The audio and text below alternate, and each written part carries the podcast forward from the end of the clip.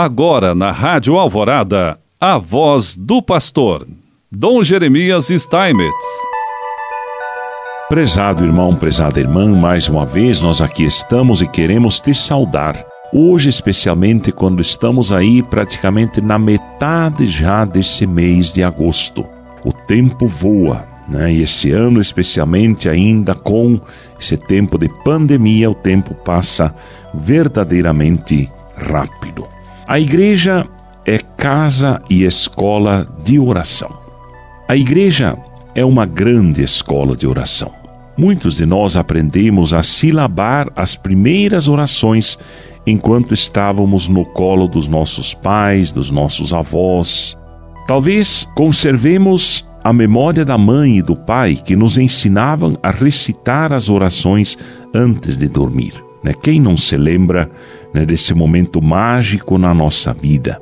Estes momentos de recolhimento são frequentemente aqueles em que os pais ouvem algumas confidências íntimas dos filhos e podem dar os seus conselhos inspirados pelo Evangelho. A vida de uma paróquia e de cada comunidade cristã é fortalecida pelos momentos da liturgia e da oração comunitária. Aquele dom que na infância recebemos com simplicidade, compreendemos que é um patrimônio grande e muito rico e que a experiência da oração merece ser aprofundada cada vez mais. O hábito da fé não é engomado, desenvolve-se conosco, até através dos momentos de dificuldades. Aliás, não é possível crescer sem os momentos de crise. A crise faz crescer. Entrar em crise é uma maneira necessária para crescer. O sopro da fé é a oração. Crescemos na fé tanto quanto aprendemos a rezar. Depois de certas passagens da vida, compreendemos que sem fé não poderíamos ter bom êxito e que a oração foi a nossa força não só a oração pessoal, mas também a oração dos irmãos e irmãs e da comunidade que nos acompanhou e apoiou, nos ensinou o Papa Francisco recentemente.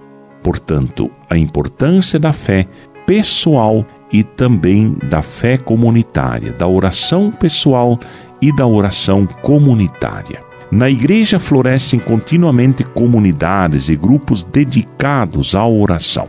Alguns cristãos sentem até o chamado de fazer da oração a ação principal dos seus dias. Na igreja existem mosteiros, conventos, eremitérios, onde vivem pessoas consagradas a Deus e que muitas vezes se tornam centros de irradiação espiritual, comunidades de oração que irradiam espiritualidade. Pequenos oásis em que se partilha uma oração intensa e se constrói a comunhão fraterna dia após dia.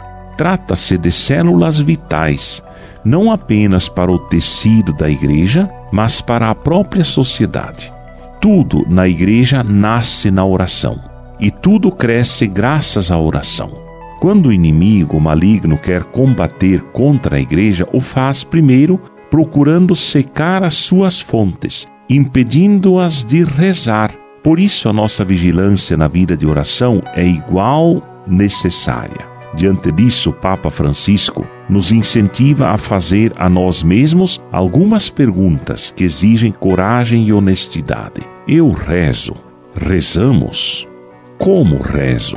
Como papagaios ou rezo com o coração? Rezo com a certeza de que estou na igreja ou rezo um pouco de acordo com minhas ideias e faço com que minhas ideias se tornem oração? É importante entender e concluir que a lâmpada da fé estará sempre acesa na terra enquanto houver o óleo da oração. A tarefa essencial da igreja: rezar e educar para rezar, transmitir de geração em geração a lâmpada da fé com o óleo da oração. A lâmpada da fé que ilumina, arruma realmente as coisas como são, mas só pode ir adiante com o óleo da fé. Ao contrário, se apaga. Sem a luz desta lâmpada, não poderíamos ver o caminho para evangelizar, Não poderíamos ver os rostos dos irmãos dos quais nos devemos aproximar e servir. Não poderíamos iluminar a sala onde nos encontramos em comunidade. Sem fé, tudo se desmorona, e sem a oração, a fé se extingue.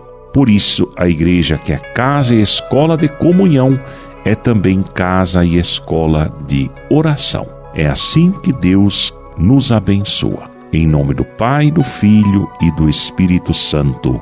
Amém.